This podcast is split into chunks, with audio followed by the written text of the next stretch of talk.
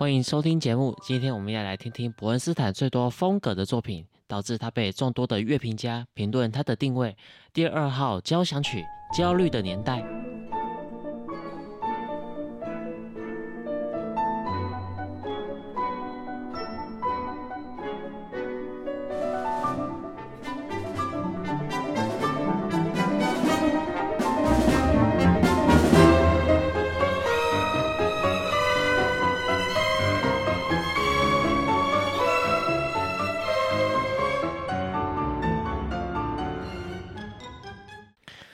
的年代，这个交响曲非常的特别。最特别的是，它虽然是一个钢琴配上一个交响乐团，我们可以说它是一个钢琴的协奏曲。但是按照整个钢琴它所演奏的内容，以及跟管弦乐团的互动，我们要称它是一个协奏曲的形式是比较困难的。整个钢琴呢是作为故事的主角，交响乐团呢算是故事的主轴，它们没有抗衡的这种元素。所以我们要称它是一个钢琴的协奏曲是比较困难的。第二个跟第三个就是它使用的诗集。我们在整个交响曲内，我们可以看到伯恩斯坦将整本诗集完整的运用在整个交响曲内，无论是在曲目的标题或者是架构，都相当完美的去运用。他使用当时英美文学家叫做奥登的诗作，诗作名称叫做《焦虑的年代巴洛克牧歌》。就跟交响曲的标题一样，它是一篇牧歌形式的长诗，在二战时期所撰写，在二战结束一九四六年所发表。内容说，四个纽约人围坐在一所小酒吧借酒浇愁，他们对未来抱有憧憬。原本以为第二次世界大战胜利将带来欢笑，孰料直到战火扑灭，美梦理想也破灭了。夜深，酒吧关门。他们被赶出了店外，在漆黑的街道蹒跚慢走，在返回寓所的车上，陈九星引吭高歌，歌声却充满了苦刺与惆怅。回家后，怀着失望的心情，再次举杯痛饮，强作欢笑，待到天色破晓，各自怀着失望的心，再次走向冷酷的现实生活。这一篇文章在当时相当的深植人心，还得到普利兹奖。然后虽然是一个交响曲，通常都是四个乐章，但是它不用传统的四乐章概念，它是将整个诗集的篇目完全的移植。它分为两个部分，第一部分是由序言、七个时代及七个阶段。然后七个时代与七个阶段都是以变奏曲的形式来做呈现。然后第二部分以挽歌、假面舞会、以后题两个部分的三乐章都是连贯式的音乐。这些标题都是按照奥登的诗作所编成的脉络。然后在这六个架构内，与原本的故事是紧紧相扣。基本上乐器的对唱与原作是有很大的关系。然后我想特别来介绍一下，我们今天所聆听的版本是齐马曼与伯恩斯坦合作的版本。很好玩的是，在一九四九年在波士顿首演，由伯恩斯坦本人担任钢琴，库塞维兹基指挥波士顿交响乐团。过了三十七年，也就是在一九八六年的时候，伯恩斯坦跟齐马曼合作演出在英国。然后，在一九八八年的时候，伯恩斯坦庆祝他七十岁的生日，在邀齐马曼演出。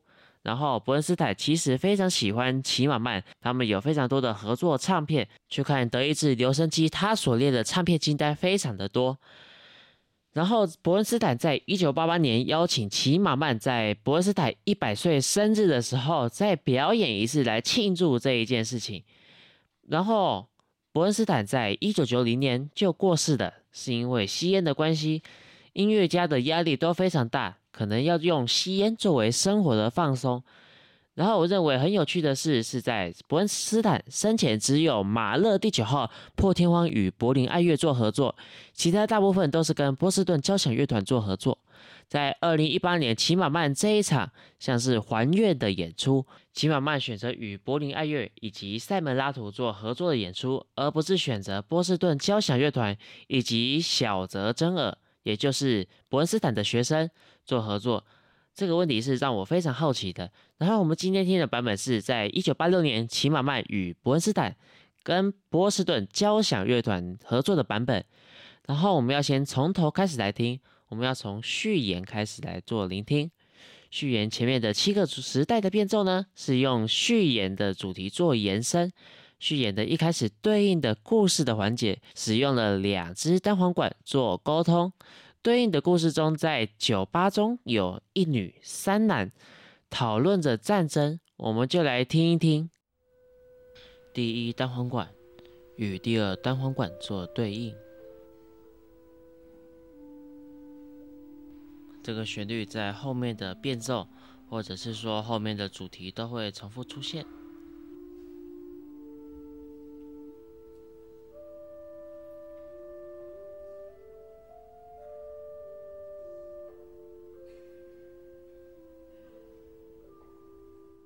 这个旋律重复一遍之后，将这个旋律往上三度，做一个形式上的变化。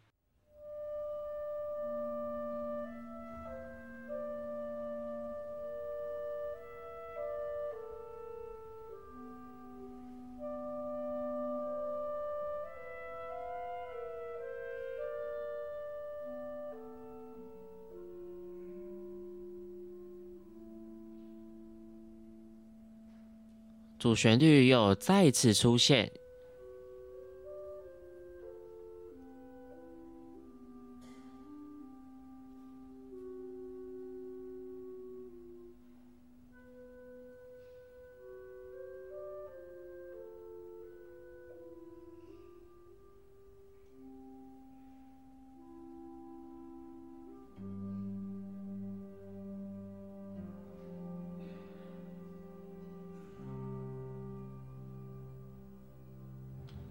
这里长笛的下行是描写当时的时间点，以及一种恐惧感。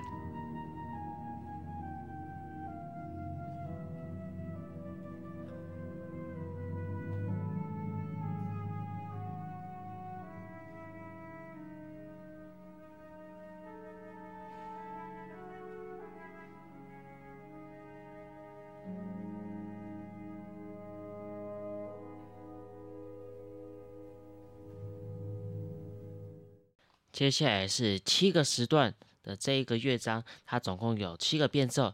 在第七个变奏的时候，它是又重新再重复了我们原先主题，也就是在序演的部分的时候的旋律。我们现在先从第一个变奏开始听起。原本我们在主题的时候，我们听到的是整个旋律向上，但是在第一变奏的时候，它将整个旋律直接向下，以及做移调的部分。属于战争时期的苦闷，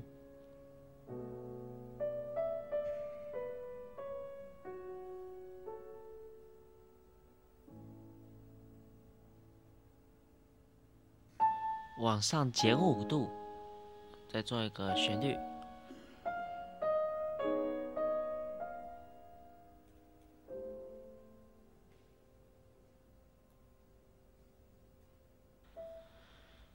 又往下完全四度，然后在这里的力度呢，从原本的 P 呢变成 P P P，这个象征着他的这种心情。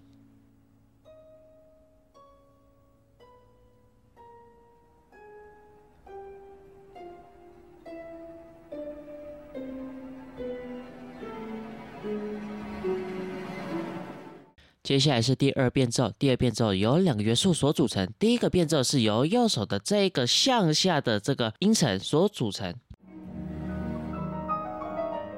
第二个元素是由音阶式的上行所组成，是在左手部分。一、二，将一的音域往下一度，再一次往下一度。这也是经过段，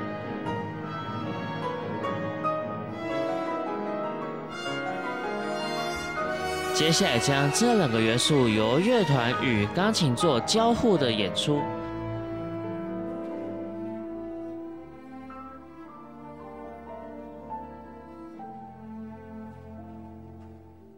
接下来是第一元素的延伸。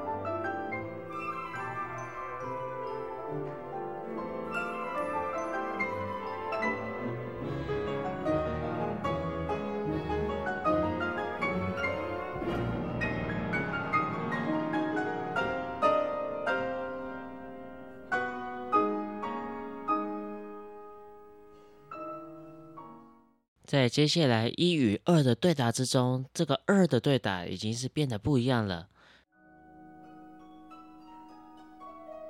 在这个二的结构已经是变成三度三度音程的往上，而不是旋律式的往上。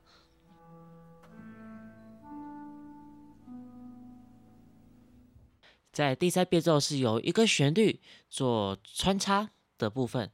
这个旋律一开始是由弦乐先做演奏，再后来以同样的旋律在木管上做演奏，然后呢，接下来在弦乐的第一小提琴有一个 solos，做一个颠倒的倒影处理。我们来听一下，这是这个变奏贯穿的旋律，一开始是由弦乐先做演奏。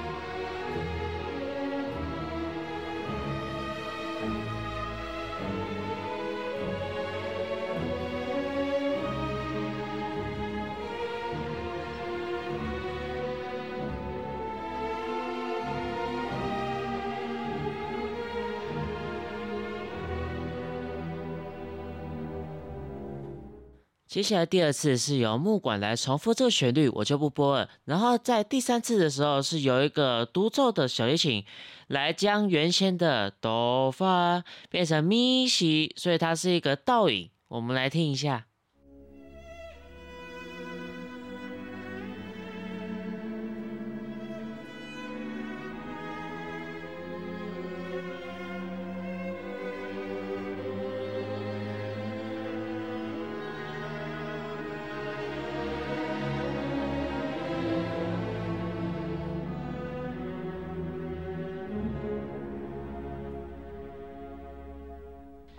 第四变奏非常的有趣，我就不做太多的解释。它的这个变奏，其实我觉得就跟后面的面具的这个乐章呢，相当的类似。他们都是在整个交响曲内，相当的比较有明亮的色彩。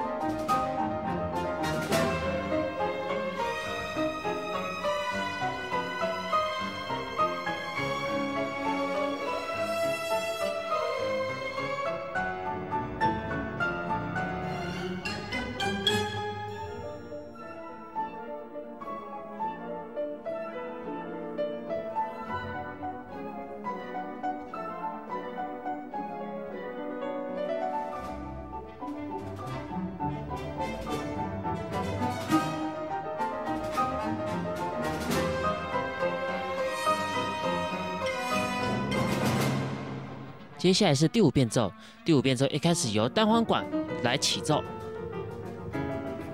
接下来是由钢琴来完成这一个片段，接下来是铜管、木管以及弦乐来完成这一个主题，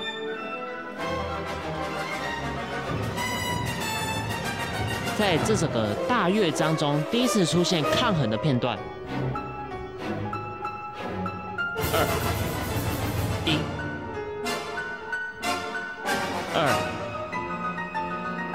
接下来回到一开始的主题，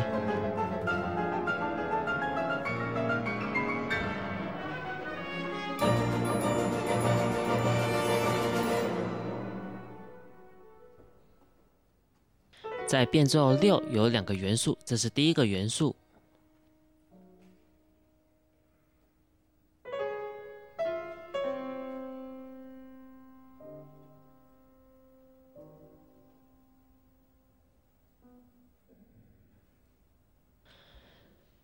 接下来是第二个元素，请注意听，咪发嗦发，这个是我们一开始在序演的时候听到第二单簧管的旋律。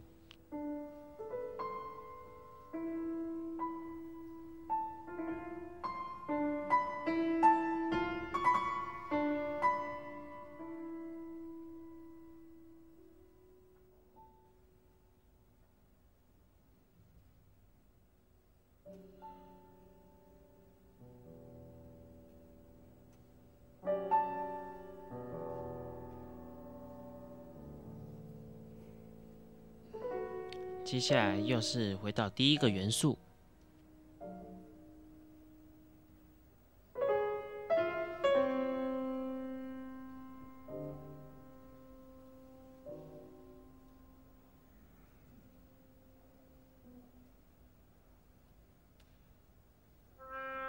在第七变奏呢，在序言的时候，两只单簧管的一只单簧管将旋律给 oboe 演奏。你现在听到的就是这个 oboe 在演奏第一个主旋律。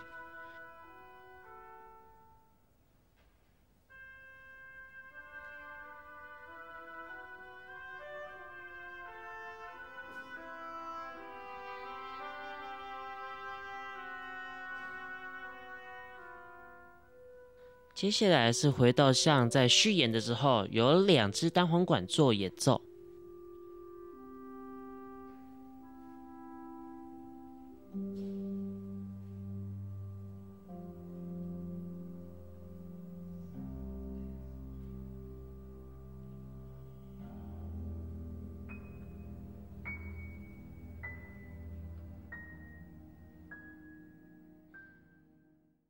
在第七变奏的后面，基本上是跟在一开始的序言是一模一样的，它只有做稍微的钢琴声部的简单的改编。这里我们就不听了。接下来我们来听的是七个部分的第八变奏。在这个变奏呢，共有三个元素。第一个元素是这个东西，第一元素呢是由弦乐所演奏的，然后第二部分呢是由大提琴或者是钢琴所演奏的。它类似顽固低音的形式，我们来听一听，顺便接到后面的第三元素。现在钢琴在演奏的。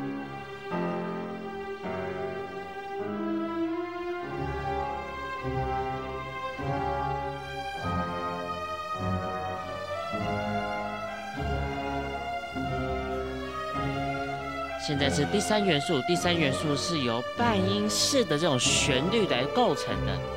然后这个东西，你现在会听到它有两个声部，由大提琴所演奏。然后接下来将这个声部交给钢琴做延伸。然后你现在还是会持续的听到第二个元素会在我们的这个钢琴下面进行伴奏的模式。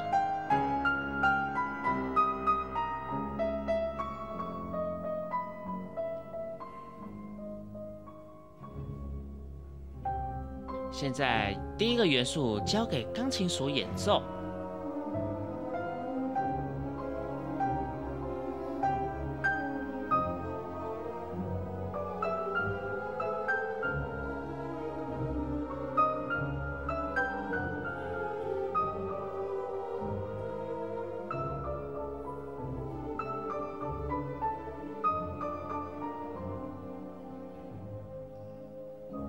第三元素由木管类来做演奏。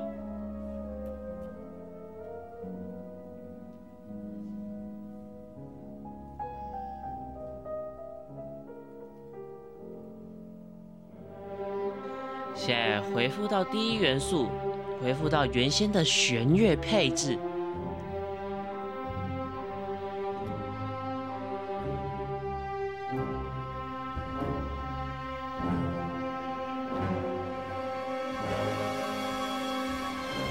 进入到第九变奏，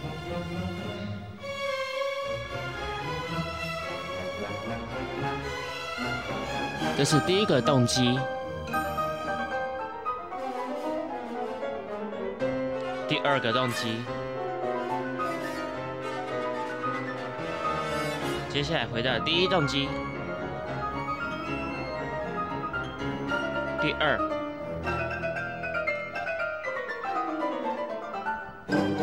乐句的结尾，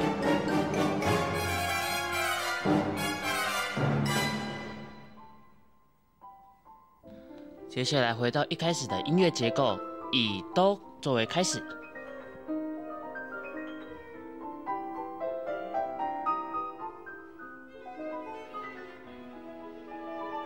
要转到从 Re 开始，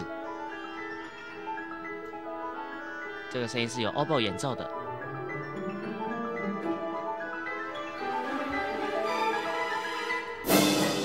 接下来用上个乐器的结尾做延伸，再往上四度做延伸。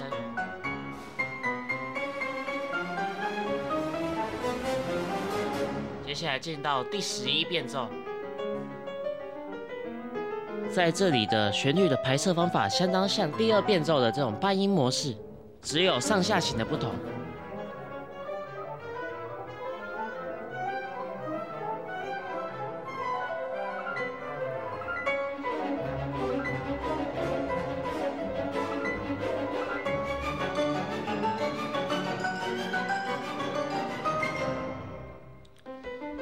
接下来是变奏十一，在这里的变奏手法跟变奏五是非常像的。你现在听到这是第一个元素，然后第二个元素是由右手这个很快速的这个音群所构成的，一、二、一、二、一、二。接下来后面都是这种一二抗衡的形式，我就不播了。接下来我们来听第十二变奏。在接下来的十二、十三、十四变奏，它都是连续的。你现在听到这种跳音的音程呢，它会持续到第十四变奏，然后在第十二变奏的时候，你就会听到现在这个东西，这个就是我们一开始在前面听到的主题。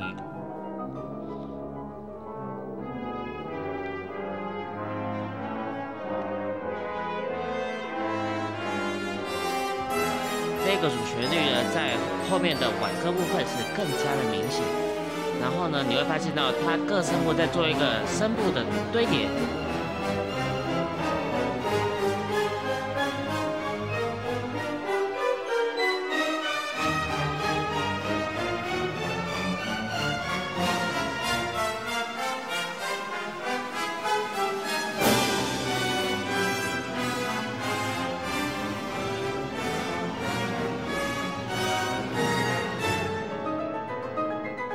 新的元素，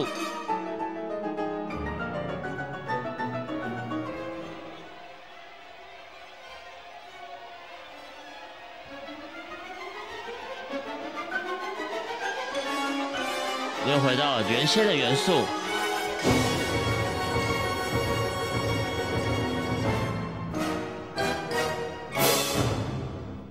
接下来第二部分的第一乐章是挽歌，我们来听一下。这是挽歌的前奏，这个铺陈的和弦在后面还会再出现两遍，分别是在进入 B 段以及回到 A 段的时候。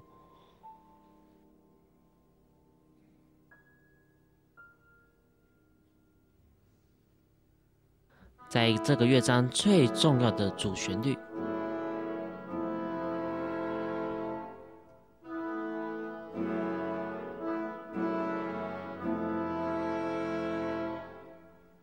在这个主旋律重复了好几遍之后，我们来听一下它接下来在钢琴出现的副旋律。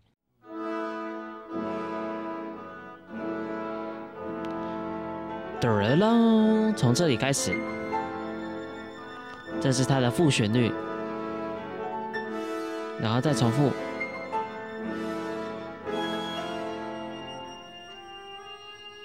逐渐下行。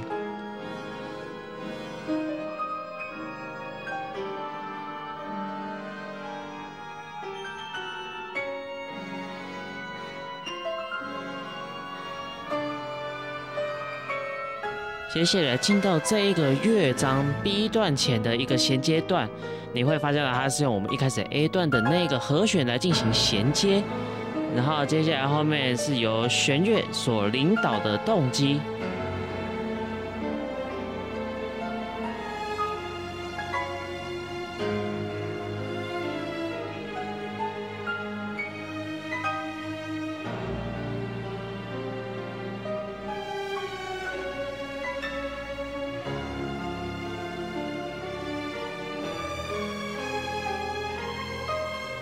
下来又用到了原先在 A 段的时候所出现的动机。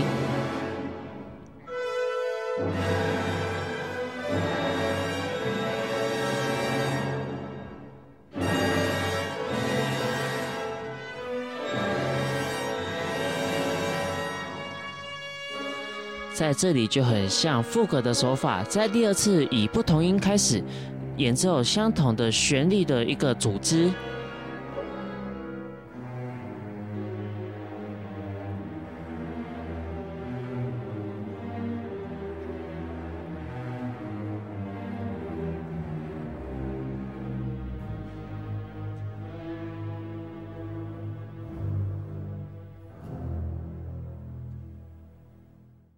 B 段后面较为冗长的钢琴部分，我们就先不听。我们回到 A 段，也就是 ABA 的 A，就是最后一个 A。我们来看一下它如何的在使用原先的这些音乐素材。这里的音乐在原先 A 段的开头是一模一样的，只有后面稍微改一点点。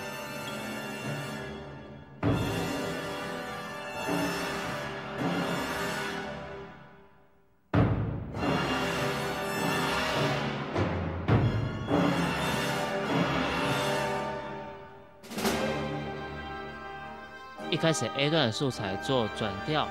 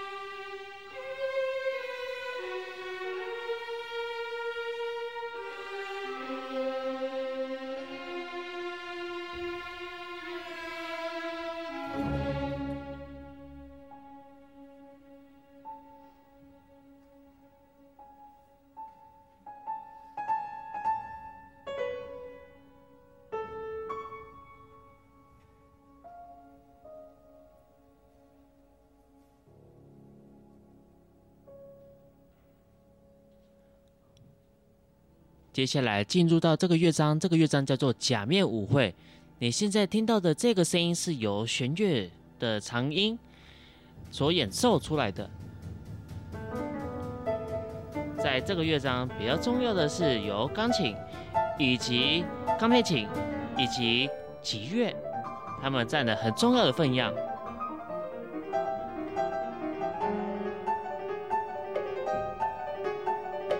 现在加入的是低音大提琴，所以你没有听错，这是一个很标准的爵士乐的一个组织。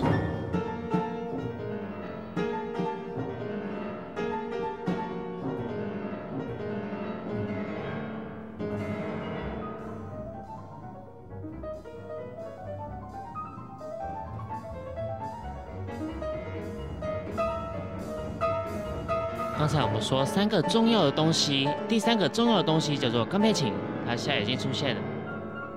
你会听到刚才他一直在弹咪发咪咪吗？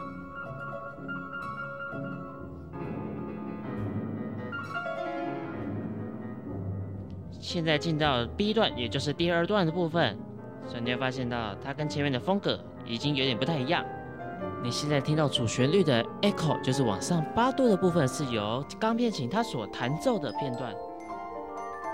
在现在主旋律往上八度 echo 的部分，已经改给由小铁琴，也就是台湾比较常讲的钢片琴所演奏。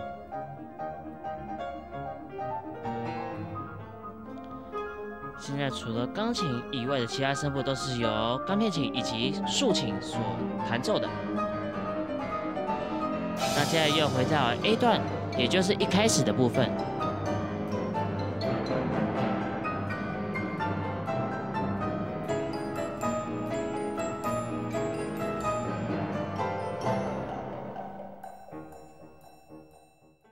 接下来是把低音鼓的一个配置把它删掉，然后呢重复演奏同样的一个乐句。那这里我就不播，我播后面比较不同的片段。我觉得它算是一个小型的一个装饰奏。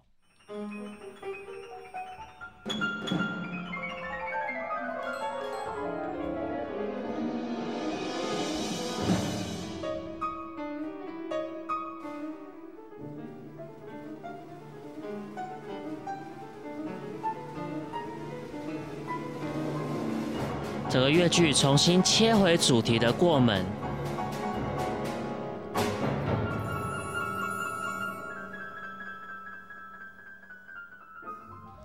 接下来，这个是这个主题最后两次的演奏，然后在后面的部分呢，会暂时的把钢琴抽掉，由钢片琴以及竖琴来将原先的主题演奏出来，后来再由钢琴再重新的进行穿插，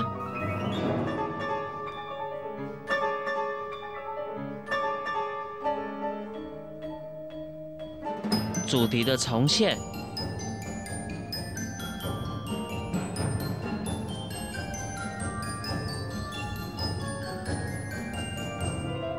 钢琴又重新回来的演奏第二个主题，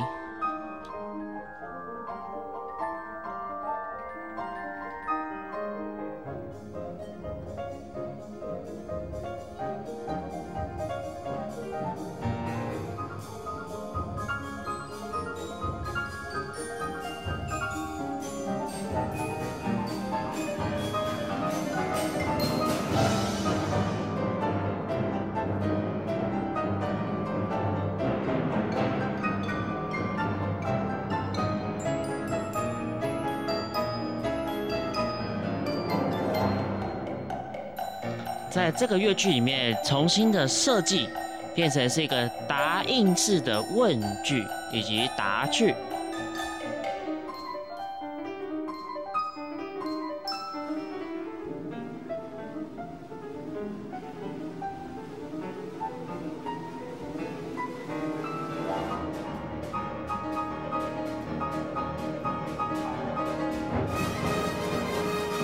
这个是最后一个乐章，叫做后题。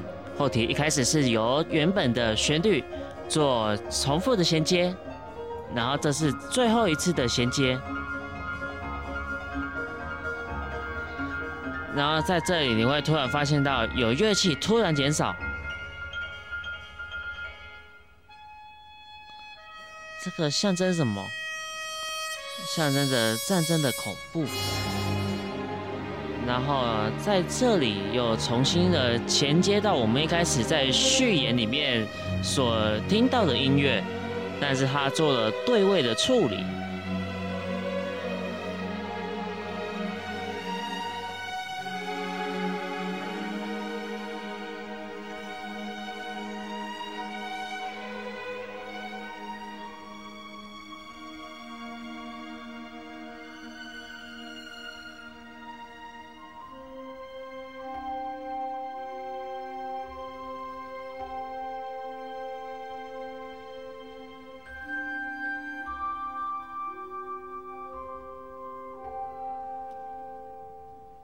这也就像人们盼望的这种心情。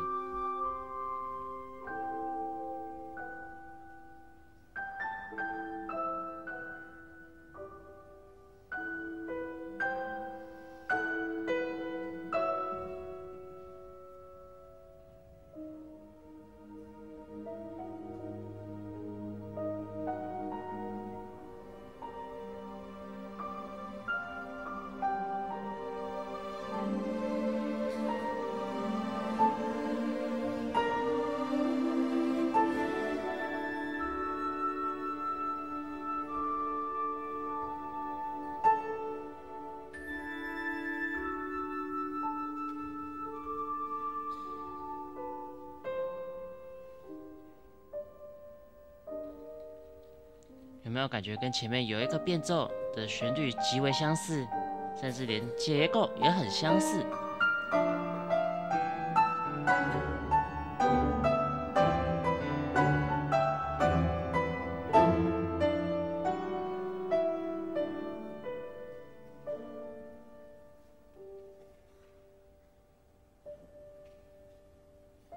在这里我们可以听到跟前面的元素有很大的不同，是在于它踩的中音踏板，让它变成像是靡靡之音。虽然说这个靡靡之音这个讲法不是太好，但是我们可以说它是一个很遥远的声音。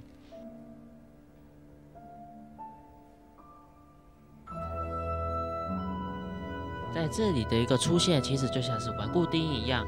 我们在比较后面，也就是在大概三秒之后，我们可以听到它变成是一个顽固低音的形式，然后接上我们最主要的主旋律。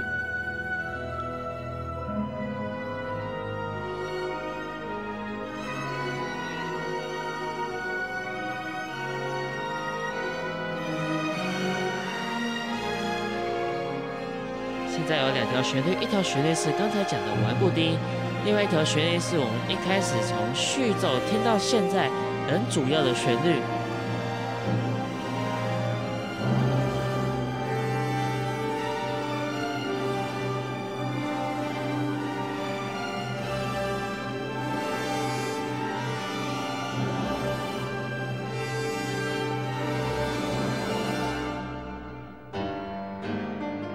下来是装饰奏的片段，在这个片段，我们可以很清楚的听到这些虚实的一个混合。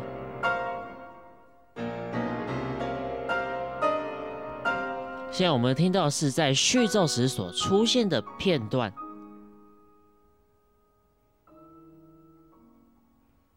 接下来是第二变奏的片段。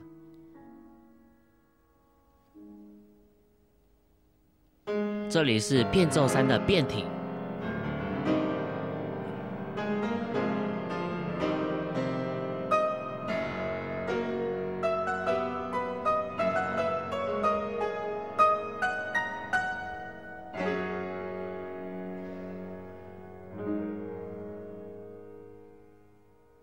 这是序奏的另外一个变形。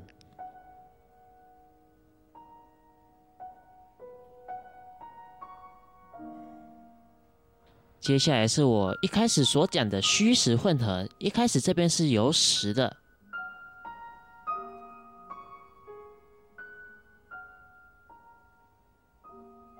接下来是虚的部分，虚的部分就是我们在假面舞会的时候听到一开始的音乐。接下来我们听到在这个乐段的时候，我们所听到的旋律是出自于第一变奏的时候。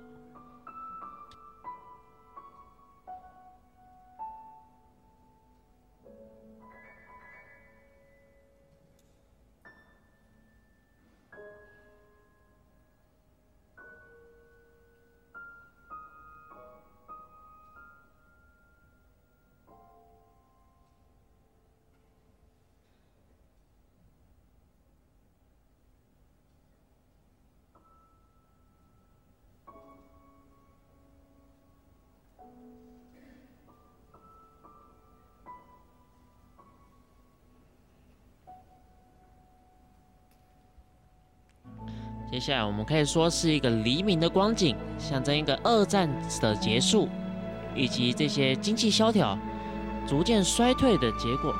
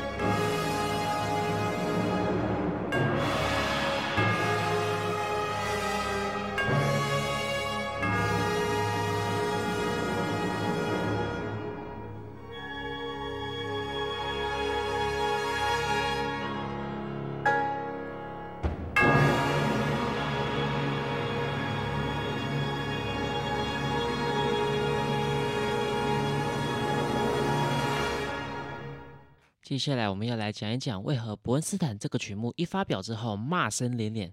主要原因是在一个正统的交响曲应该要有的架构以及风格，已经几乎是完全的脱离。